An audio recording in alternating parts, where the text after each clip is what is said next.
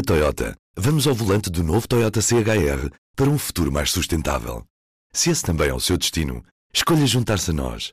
O novo Toyota CHR, para além de híbrido ou híbrido plug-in, incorpora materiais feitos de redes retiradas do mar. Assim, foi pensado para quem escolhe ter um estilo de vida mais ecológico e consciente.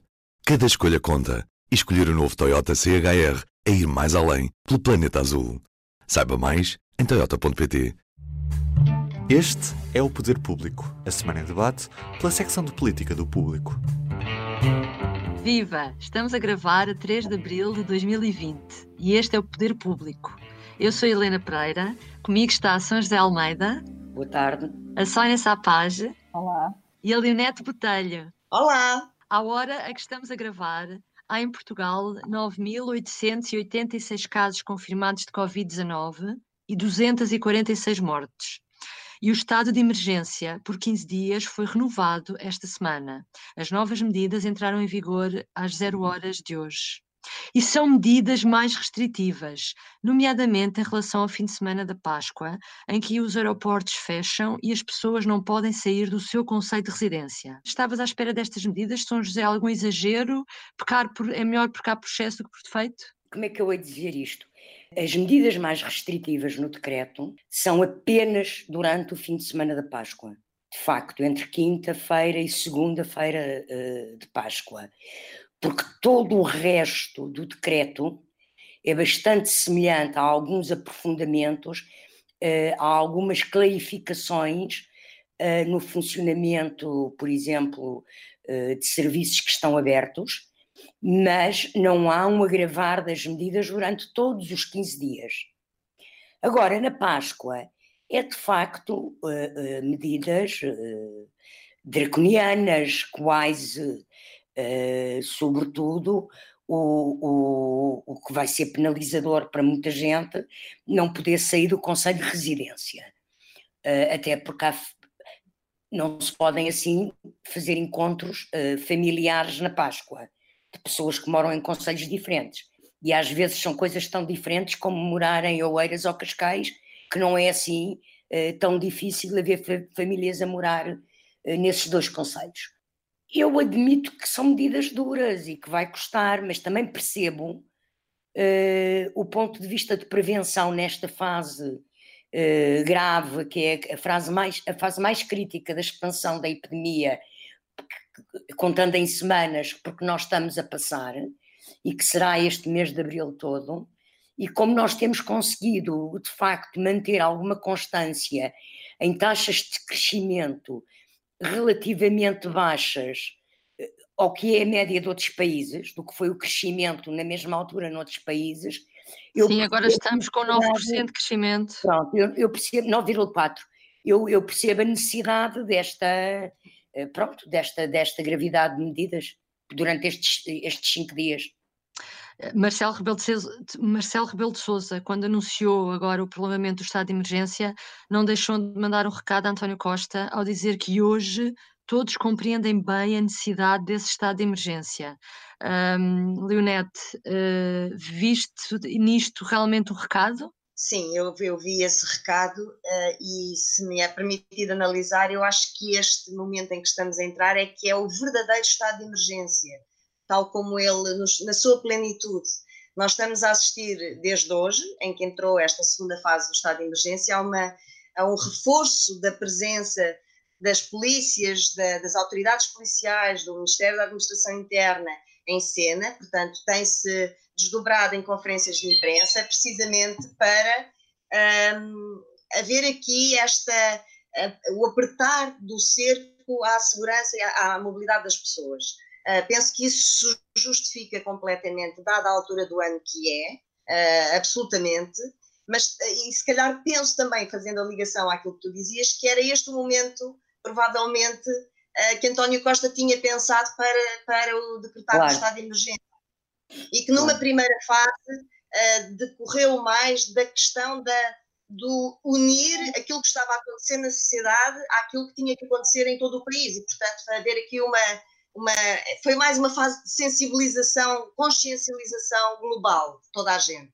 E esta é a fase dura. Esta é que é a fase em que nós vamos ver polícias com drones Uh, vamos ver uh, provavelmente conferências de imprensa, se não diárias, muito frequentes das autoridades policiais e penso que, que, faz sentido e que se justifica, até porque, como o Presidente também disse, depois daquela sessão técnica em que ouviram os epidemiologistas, esta é a fase mais crítica, não é? Portanto, faz todo o sentido.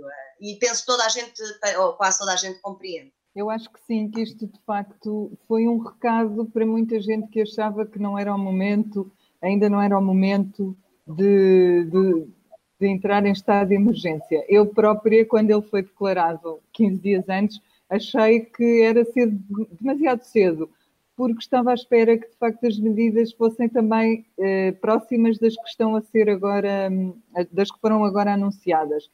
E, e, a verdade é que aquele primeiro estado de emergência foi soft.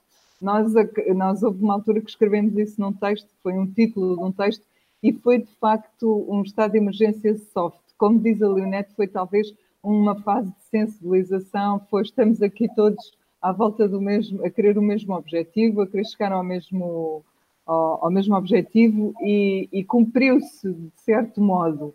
Uh, agora, agora ele, ele fez questão de o dizer publicamente, de dizer que eu é que tinha razão, agora acho que já toda a gente me entendeu.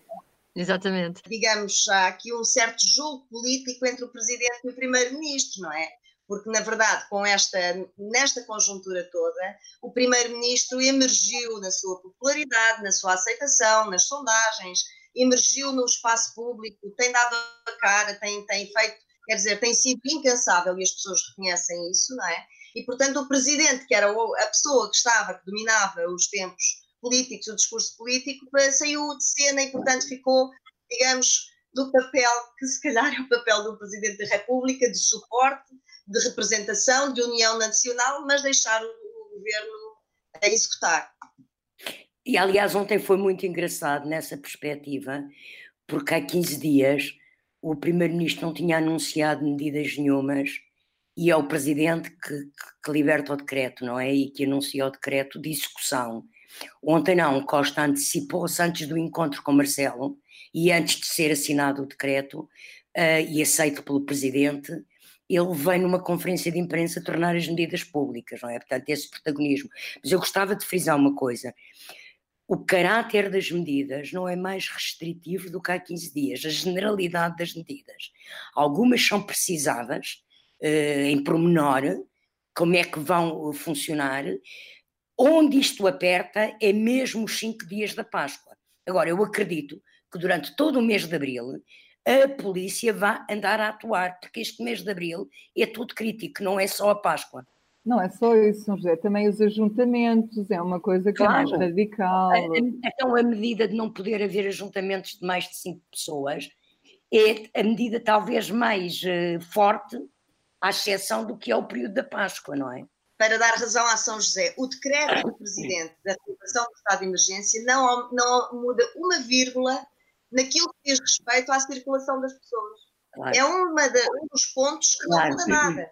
Claro. Portanto, é porque já estava previsto. Não tinha era sido executado com esta, eh, com esta perda que agora vai ser, obviamente. Deixa-me só acrescentar uma coisa em relação a, este, a estes diplomas que têm saído.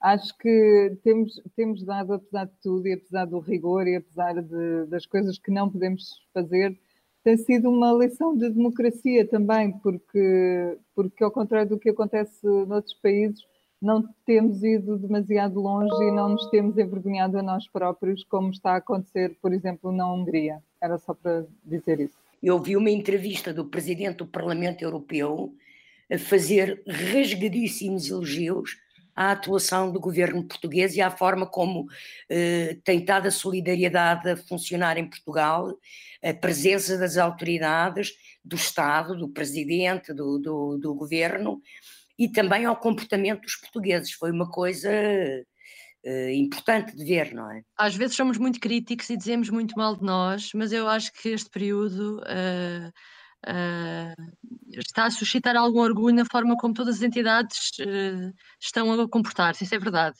Uh, eu tenho, mas eu tenho uma dúvida, uh, só voltando aqui ainda ao Marcelo, Sónia, uh, ele na, no discurso que fez às 8 horas na, na comunicação social, ele diz já ganhámos a primeira batalha uh, da primeira fase, adiámos o chamado pico e moderámos a progressão do vírus.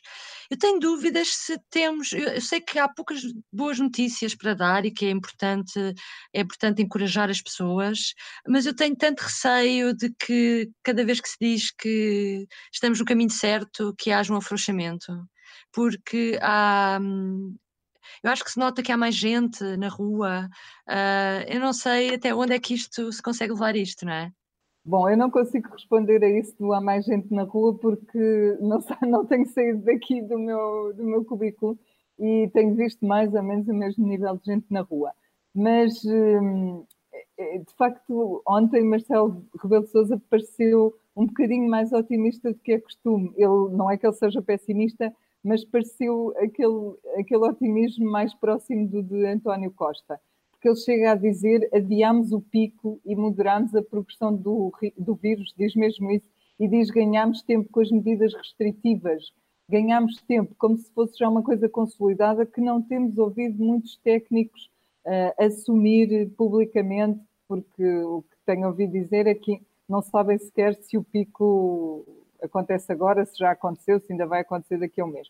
Portanto, eu registro esse otimismo dele, e eu acho que era preciso era preciso dar esse alento aos portugueses para mostrar que o que estão a fazer tem algum resultado, como forma de não desmobilizar. Mas também quero registar que logo a seguir ele, ele é muito claro, ele diz agora temos de ganhar a segunda fase, e a segunda fase que vem aí é muito mais difícil, não podemos desbaratar tudo que, o que conseguimos. E, ou seja, ele modera o seu otimismo depois com um certo banho de realismo. Um, a Leonete queria dizer qualquer coisa, suponho que era sobre este assunto. Ele referia-se um, sobretudo à questão uh, da evolução em percentagens do número de casos. E a evolução em Portugal, uh, enquanto todos os outros países uh, nesta altura seria de 14, 15 ou mais por cento, a nossa está há, há vários dias abaixo dos 10%, 9%, 9,5%. E, portanto, essa, penso que ele tinha acabado de sair da, também da, sua, da, daquela sessão técnica e penso que estaria com a lição bem estudada e, portanto, se referia, ele referia-se muito de atenção às percentagens, porque vamos, o que vamos ver em valores absolutos é muito grande, porque, claro, quanto maior for o número, cada vez que sobe 1%, é logo um número, um aumento maior em números absolutos, não é?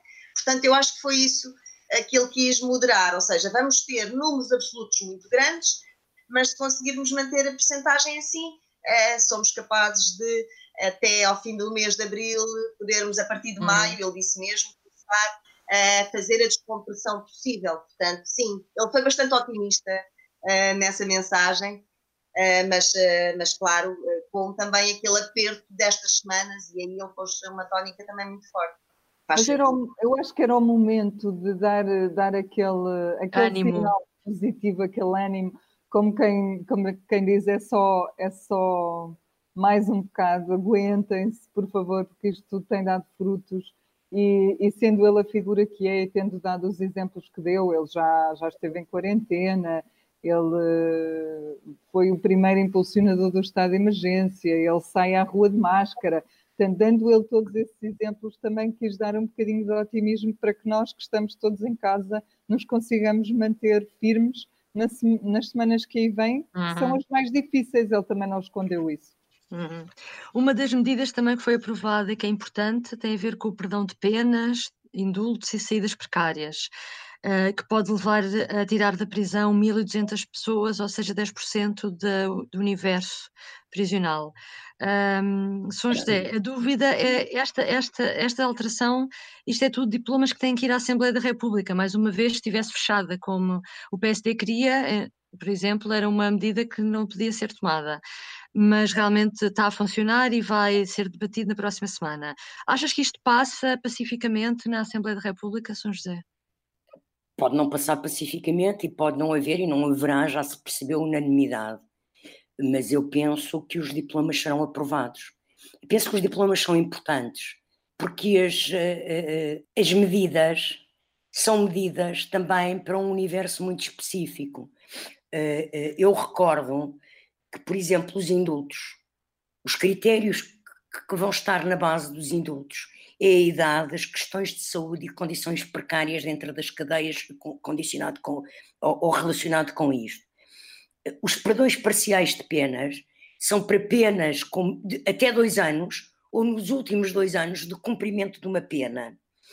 E a questão das precárias é passar o prazo de três dias para 45 dias, mas só para pessoas que já tiveram direito a este regime de saídas. Anteriormente, ninguém se pode estrear e, portanto, tiveram um bom comportamento e voltaram normalmente a, a, aos locais onde estão presos e, portanto, e, portanto isso, isso funcionou.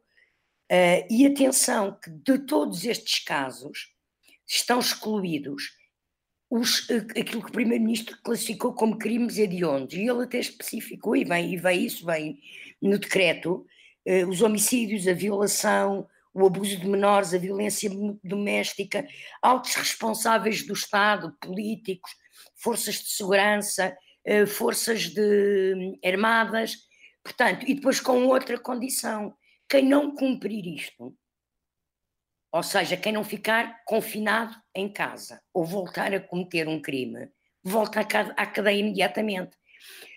Portanto, eu acho que é uma medida humanitária que tem como fim evitar a contaminação das prisões. Nós sabemos que as prisões são, têm uma grande concentração de pessoas, as pessoas vivem muito próximas e, e, e é dever do Estado, quer dizer, uma pessoa quando é presa porque comete um crime, eh, tem que uh, uh, cumprir a pena que lhe é imposta pela lei. Mas o Estado também tem que a proteger. O Estado tem que lhe proteger a vida, uhum. não pode deixar ser contaminado. E, portanto, por isso é que a, a Michelle Bachelet, a, a, a alta autoridade da ONU para os Direitos Humanos, lançou este apelo que foi acolhido pelo governo português. Portanto, eu acho que é uma medida que pode fazer muita impressão a muita gente, aí vão libertar criminosos. Não, não é isso que vai acontecer. São, é um universo muito reservado e, e, e do, do, do, do, mundo prisional. E pergunto eu, São José, e uh, só para clarificar, uh, essas, uh, essas decisões são sempre tomadas pelo juiz de execução de penas, certo? Sim, sim, sim, sim, sim, sim. sim. Isso eu acho que faz toda a diferença e é muito importante, porque para. Sim, sim, para não, não, isso para mim ficou claro. Não é? Não, até porque, quer dizer, há, há, há, um caso em que o juiz de, de execução de penas não tem que, que ser ouvido, que é o caso do presidencial, não é? Mas isso, ah, isso, é outra coisa. É outra, é outra coisa. coisa. Mas, ainda outra coisa. E há, e há, outra característica importante aqui, assim, neste quadro, que é o facto dos presos preventivos não serem abrangidos por estas normas. Uhum. Só é abrangido quem já foi julgado e condenado. Exatamente. Mas isso Eu, tem levantado muitas questões, São José, nomeadamente porque os, os presos preventivos ainda não foram condenados por nenhum crime, portanto ainda é dúbio se o, se o praticaram ou não, enquanto os outros já foram mesmo condenados. Isso tem levantado algumas questões sim, por, sim, pela sim. parte constitucionalistas e tudo. E os prazos continuam a contar, os dias continuam a somar para os presos preventivos, não é? Portanto, daqui a pouco temos várias pessoas que podem atingir o limite de prisão preventiva. soltos, creio eu. É? Olha, eu só acrescentava aqui uma nota para dizer que horas depois disto, não sei se repararam, os advogados do Armando Vara vieram dizer, segundo a TVI, que iam pedir a libertação do Vara porque ele é diabético e, portanto, está, faz parte da população de risco. Mas ele também faz parte daquela estas normas não se aplicam ao Armando Vara. Eu sei, exatamente foi, foi ministro. Não é? Exatamente, Portanto, é titular de cargo público, exatamente, não se aplica, mas já percebemos que isto agora vai haver várias pessoas, mesmo que, que não estejam abrangidas, a pedir. Uh, além, do, além de ter sido ministro e titular de cargo público, ele, na altura em que cometeu os crimes, era um alto, era um, tinha um alto cargo público, não era uma coisa qualquer. Ele cometeu os crimes, supostamente, quando estava na Caixa Geral de Depósitos. Uhum. Eu também gostava de ir ao cinema, mas não posso. É o comentário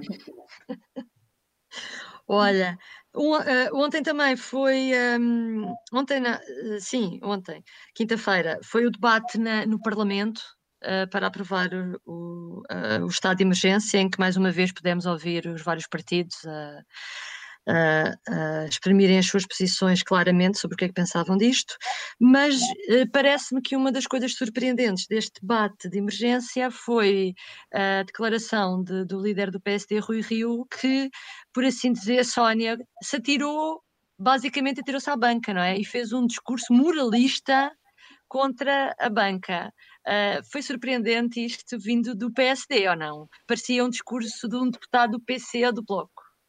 Claro que foi surpreendente no sentido em que mais rapidamente esperávamos ouvir aquilo de um deputado de, da esquerda, que normalmente são contra a banca e os, os dividendos, etc., do que propriamente do, do, líder do PST. Mas, para mim, pelo menos, foi surpreendente. Um, mas ele, ele tem feito este estilo de, de oposição Uh, não digo tanto à esquerda, este foi mesmo, esta declaração foi mesmo muito, muito à esquerda, mas tem feito, tem feito gala de não querer fazer grande sombra ao governo e de querer ser colaborativo e de querer ajudar. E aqui, neste caso, seria de estar ao lado dos, dos mais pobres e, de, e não dos mais poderosos. E de António Costa, que também fez um, e, e de António um Costa. Parecido. Por isso, é que eu, por isso é que eu dizia que eles estavam muito próximos, que eles uhum. têm, têm mostrado ali uma certa proximidade. Uh, não é a altura de ninguém no PSD criticar isso, não é? Não é a altura de internamente lhe, lhe dizerem nada, mas noutra altura, por muito menos, já lhe disseram que ele era o vice-primeiro-ministro. Pois, exatamente, não, não tem havido muitas uh, críticas do lado do PSD uh, a oposição interna também pacificou, não é? É o momento, sim, acho que é o momento. São José. Eu queria, em relação a isso, apenas dizer uma coisa. Eu acho que não foi um discurso moralista. E nem foi de esquerda nem de direita. Esta questão não é uma questão de esquerda nem de direita. Desculpem lá.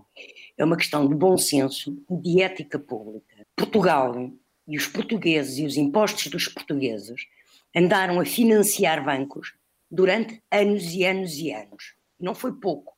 Pensemos desde o PPN ao Banif, ao, ao BES, pensemos nos milhões e milhões que o Estado português já injetou na banca. Mas Portanto, quando tu ouves alguém dizer que os dividendos não devem ser distribuídos, é sempre a esquerda, nunca é a direita. Mas, mas Rui Rio teve bom senso e teve sentido ético público do que é a ética pública e a ética da política. E, portanto, é imoral, de facto, e é indecente se os bancos também não colaborarem numa coisa que toda a gente está a colaborar, não é? Uh, não pode ser só o Estado, não vai, porque o dinheiro que o Estado está agora a investir para segurar a economia e segurar as pessoas e o emprego e os rendimentos é um dinheiro que se vai pagar mais à frente, porque o Estado está sem endividar para fazer isso ou não está a investir noutras áreas que estava programado a investir, está a desviar dinheiro. E, portanto, é a altura dos bancos também começarem a ter juízo e sentido de solidariedade social. Mas durante a Troika também foi muito dinheiro desviado para a banca. E o, o, país também estava em crise e as pessoas também estavam desempregadas e também havia quem empresas a fechar, a falir, etc. Portanto, eu acho mesmo que é uma questão de é, é, é uma questão mais de esquerda e direita do que tu estás a, a dar a entender. Acho que há diferenças, há tratamento diferente. Sim, estávamos, eu não estou a dizer Sim, claro. há uma questão ideológica por trás disso. Mas para mim isto é uma questão só de bom senso, se calhar pronto, porque eu me inscrevo mais num pensamento social-democrata e, portanto, auxilio mais numa, numa ideologia social-democrata e, portanto, acho que faz todo o sentido o que o Rui disse. Isso acho E também de notar que se há uma, uma aproximação de, de Rui Rio à esquerda, se podemos entender, eu acho que legitimamente que isto é uma aproximação à esquerda, também temos, eh, também já ouvimos nos últimos dias António Costa afirmar-se um social-democrata, que é aquilo que ele é, mas, eh, quer dizer, eh, afirmá-lo num contexto em que Rui Rio falou de um governo de salvação nacional, o que tem a sua graça. É, tem a sua graça, embora achas, eu acho que de facto. Achas que faz sentido ou não o, o Governo de Salvação Nacional falasse disso ou discutisse disso eventualmente nos próximos meses? Não acho que faça qualquer sentido falar de um Governo de Salvação Nacional nesta altura, uh, ainda mais numa altura em que, se nós já tínhamos um, um PS relativamente reforçado nas eleições, temos agora um PS uh, eh, que um governo que, que, tem mais do que uma maioria absoluta, tem um, um poder uh, larguíssimo que foi dado pelo estado de emergência. E, portanto, o, o, governo neste momento está tão forte e tão consistente, como todos os dados indicam, não faz sentido nenhum neste momento. E, portanto, uh, tanto António Costa como Marcelo sacudiram essa questão. Eu Daqui concordo. a um ano podemos conversar, ou daqui a seis meses. O tempo em política e o tempo como está a decorrer hoje é absolutamente imprevisível e, portanto, até achei uh, que o, o Presidente teve uma frase uh, ou duas muito engraçadas sobre essa ideia do Governo de Salvação Nacional, uh, dizer que isso é congeminar num futuro longínquo, claramente, e que imaginar o que se vai passar depois desta fase é um exercício meramente especulativo. Eu acho que é exatamente isso, não passa disso. Eu, eu concordo também com a, com a Leonete de que não é a mesma altura para se falar nisso, apesar de muita gente de direita ter vindo falar nisso. Estou-me a lembrar de eh, de Júdice, de, de, do próprio Rui Rio, houve, houve várias pessoas, a Nuno Garopa, várias pessoas a, a, pôr a questão. Mas acho que não é mesmo o momento de falar num governo de salvação nacional. Noutras alturas, ainda por cima, uh, houve problemas, por exemplo, durante os incêndios, teria sido muito mais fácil numa altura dessas ter havido um governo de salvação nacional, porque desde então o governo também tem aprendido muito a gerir as crises e foi muito diferente a forma como foi gerido os incêndios, como foi gerido Tancos, como está a ser gerida agora esta questão. Desde logo pela, pela, pela importância que ele tem dado aos outros partidos, que tem falado com toda a gente, tem envolvido os técnicos, tem envolvido muitíssimo o Presidente da República. Portanto, eu acho que neste momento não é o, não é o momento certo para falar sobre isso. Eu gostava de acrescentar uma coisa a isso, que é assim, a expressão salvação nacional é usada normalmente em situações de ruptura de regime político. Pelo que é completamente absurdo estar a falar, como o Presidente e, e como o Primeiro-Ministro disseram, desde o Primeiro-Ministro, do primeiro momento, a democracia não está suspensa em Portugal. O governo foi eleito há pouco tempo. E se o governo de António Costa cair por causa desta crise, faz eleições. E queria chamar a atenção a mais uma coisa. Quando o Rui Rio, e eu ouvi com muito cuidado, e gravei e voltei a ouvir a entrevista do Rui Rio, quando o Rui Rio fala de um governo de salvação nacional, ele não o usa enquanto a expressão do rigor de salvação nacional normalmente é usada em política, como foi, por exemplo, na história portuguesa, a seguir ao 25 de Abril, na Junta de Salvação Nacional, que durou menos de um mês os seus poderes governativos. Rui Rio, quando fala em salvação nacional, é no sentido de pactos de regime, de governos de coligação maioritários, como aconteceu noutros momentos em Portugal. Aconteceu com o PS e o CDS em 78, quando foi a primeira intervenção do FMI. Aconteceu em 83 o Bloco Central, quando foi a segunda intervenção do FMI.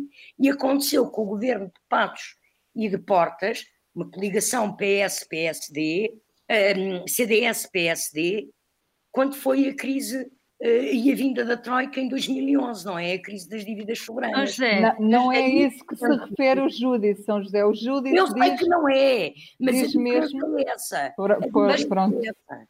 A diferença é essa, é que a forma como algumas pessoas estão a falar do Governo de Salvação Nacional é como se houvesse uma, uma, uma ruptura de regime e não há, uma, não, não há um fim. Pode haver.